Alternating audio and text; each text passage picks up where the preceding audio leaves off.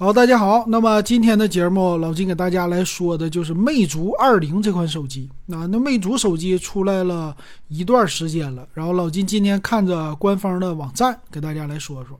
首先呢，就这个手机的外观呢，非常的 iPhone，你可以这么说，得是 iPhone Pro Max 那个感觉，嗯，直角的边框啊。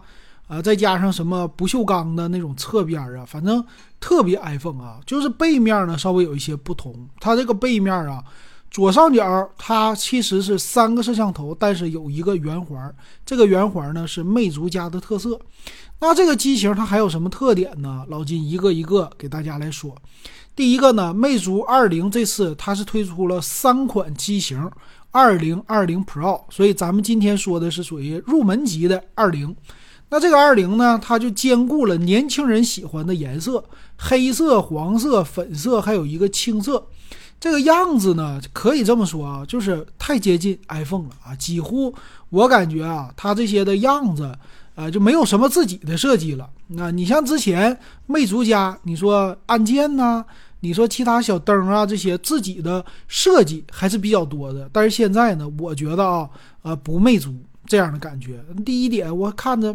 还有点锤子的感觉，然后它的机身呢比较薄，七点九九毫米的厚度啊，这个厚度确实也是很 iPhone 的啊。他说窄边屏幕啊，这个旁边的机身呢也都是窄边的啊，这个做的好像看起来已经很极致了，但是我就感觉不对味儿啊，我不知道大家看这个手机是不是这样的感觉。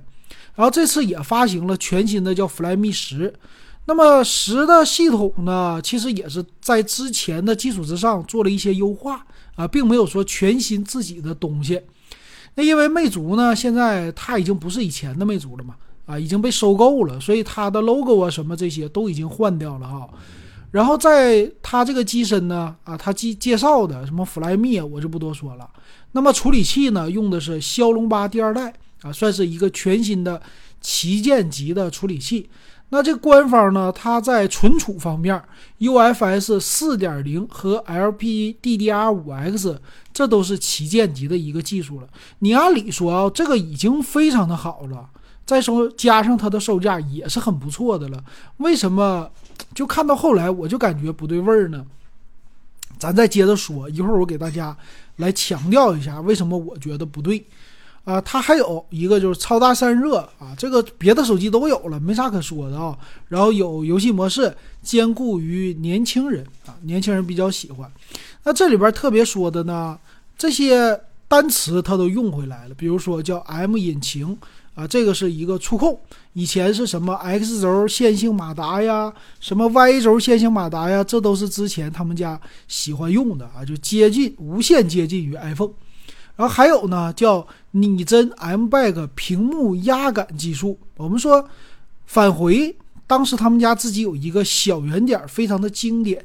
那这次呢，说我是压感屏，你点一下就可以了。但是我们知道压感屏的这个技术呢，其实苹果已经抛弃了。然后别人家现在还这么搞的也不多了，他们家算是有一个独创性，对吧？然后扬声器说是超线性的两个扬声器放在两边，这也是很不错的。但是少了一个就是什么杜比音效啊，它官方不介绍。但一般来说也都是有的。剩下的呢有 WiFi 七的技术了啊，这也是最新的了，啊，算是一个支持，这挺好的哈。还有各种模式，什么电梯模式啊、高铁、地铁的这种模式啊，都是兼顾于你的信号。屏幕呢也是高刷屏，六点五英寸，一百四十四赫兹，嗯，这个很不错呀，而且是一个超窄的边框，支持 P 三的色域，这个玩游戏啊肯定很好了。充电呢，它用的是四千七百毫安的电池，六十七瓦的快充，这个其实也很不错。那你看也算是一个旗舰级的了，是吧？虽然说没有到一百瓦，然后还有它是叫超声波屏下指纹识别，哎。这个好像用的人多不多？也不多了啊！很多家现在，呃，就是屏下指纹解锁啊、侧边指纹解锁，一般用户可能不太感冒啊，没觉得差的特别多哈。那么影像方面，它是说叫五千万像素的主摄，这个呢应该是后置五千万，前置一千六百万像素啊，这个是还有一千六百万的超广角。一会儿详细参数啊，给大家仔细来说它的配置。然后正面、反面，他说拍都非常好，而且后边的闪光灯呢用的是圆形的 LED 的啊，这和之前他们家独有的，算是在这个手机之上唯一的魅族的小标志啊存在的啊。剩下的我真没觉得太魅族。然后最经典的来了啊，这次的创新就是和车机系统的一个互动啊，说是叫互联场景。那这个互联呢？你比如说领克，其实就是吉利家的系列车型啊，领克呀、极客啊，和甚至以后的吉利呀都有了。干啥呢？手机和你的汽车大屏相连，你这听起来很好吧？但是他说自己的一个生态，那这个叫什么凹凸风啊？里边支持了 NFC 啊、蓝牙车钥匙啊，又是无线解锁、投屏啊，这些非常的好。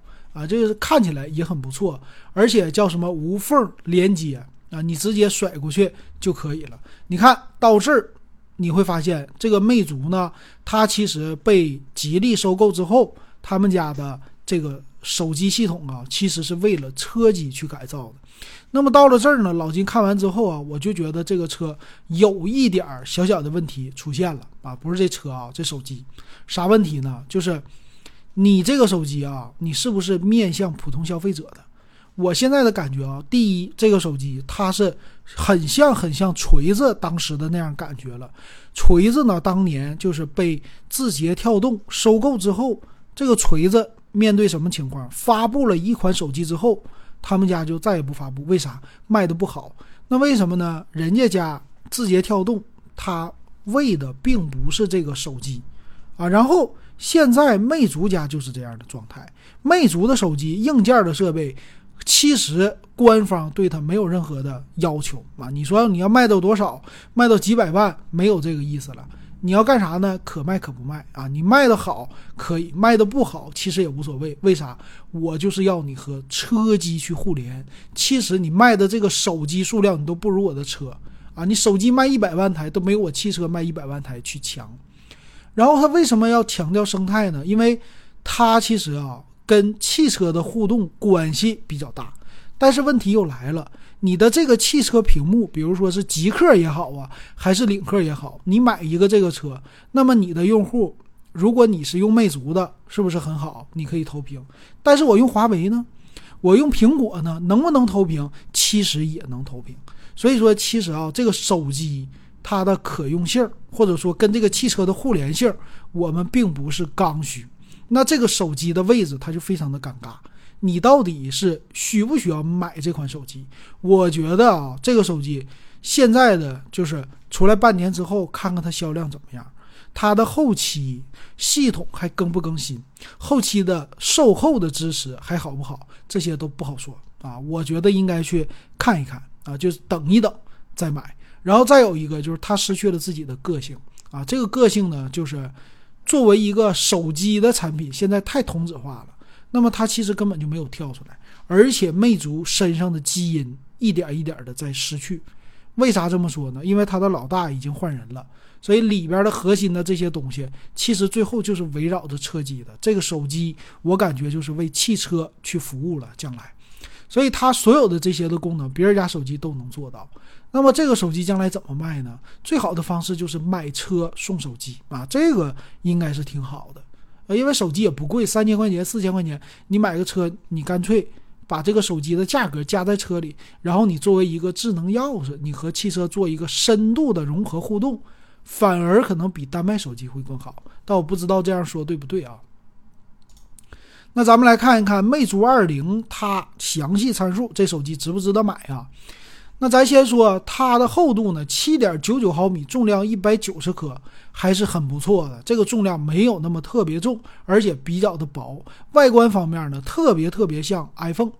它的屏幕尺寸呢，六点五五英寸，屏占比还是很高的，百分之九十三点多呀。而且分辨率也很高，二四零零乘一零八零。而再有。它的处理器也是最新的，全新一代骁龙二啊，这不是骁龙八第二代的，而且呢，它的内存这些技术、存储的技术都是最新的，LPDDR5X 啊，UFS 四点零啊，这确实很好。然后后置的摄像头呢，五千万像素的主摄，一千两一千六百万像素的超广角和五百万像素的景深，完全都够用了。前置摄像头呢是三千两百万像素，支持八 K 的摄像啊，这个八 K 也是够了啊。刚才说呃前面的介绍的时候说错了，前置摄像头人家是三千两百万像素，然后电池呢是四千七百毫安啊，六十五瓦的充电，充电速度虽然没有那么特别的快。但是也是完全够用的，呃，立体声的扬声器说是双扬声器，呃，支持五 G 的网络，呃，WiFi 方面支持最新的 WiFi 七啊，这都是旗舰级的，蓝牙五点三很不错了，是吧？别的方面就没啥了。那红外遥控呢？它不带啊，但是整个，哎，红外遥控是带的啊，说错了。呃，整个的机身呢，包括的设计啊，我觉得它自己的个性比较少啊，主要还是。咋说呢？这玩意儿太像 iPhone 啊！然后再来看售价，全系是十二个 G 起，十二加一二八的是二九九九，这个售价呢并不算贵啊，性价比我觉得还是挺好的。然后十二加二五六的三千三百九十九，贵了四百块钱；十二加五幺二的三千七百九十九。那作为一般用户啊，买十二加一二八或者十二加二五六的就足够了。但是呢，现在魅族的魅粉还多不多呢？你觉得你还是一个魅族的魅友吗？你还支持魅族吗？我觉得魅族身上那些个性的基因，通过这款手机看起来，它慢慢的在弱化。反正老金觉得我要持币观望啊，我并不会那么着急去购买。不知道大家会不会买啊？欢迎留言告诉老金。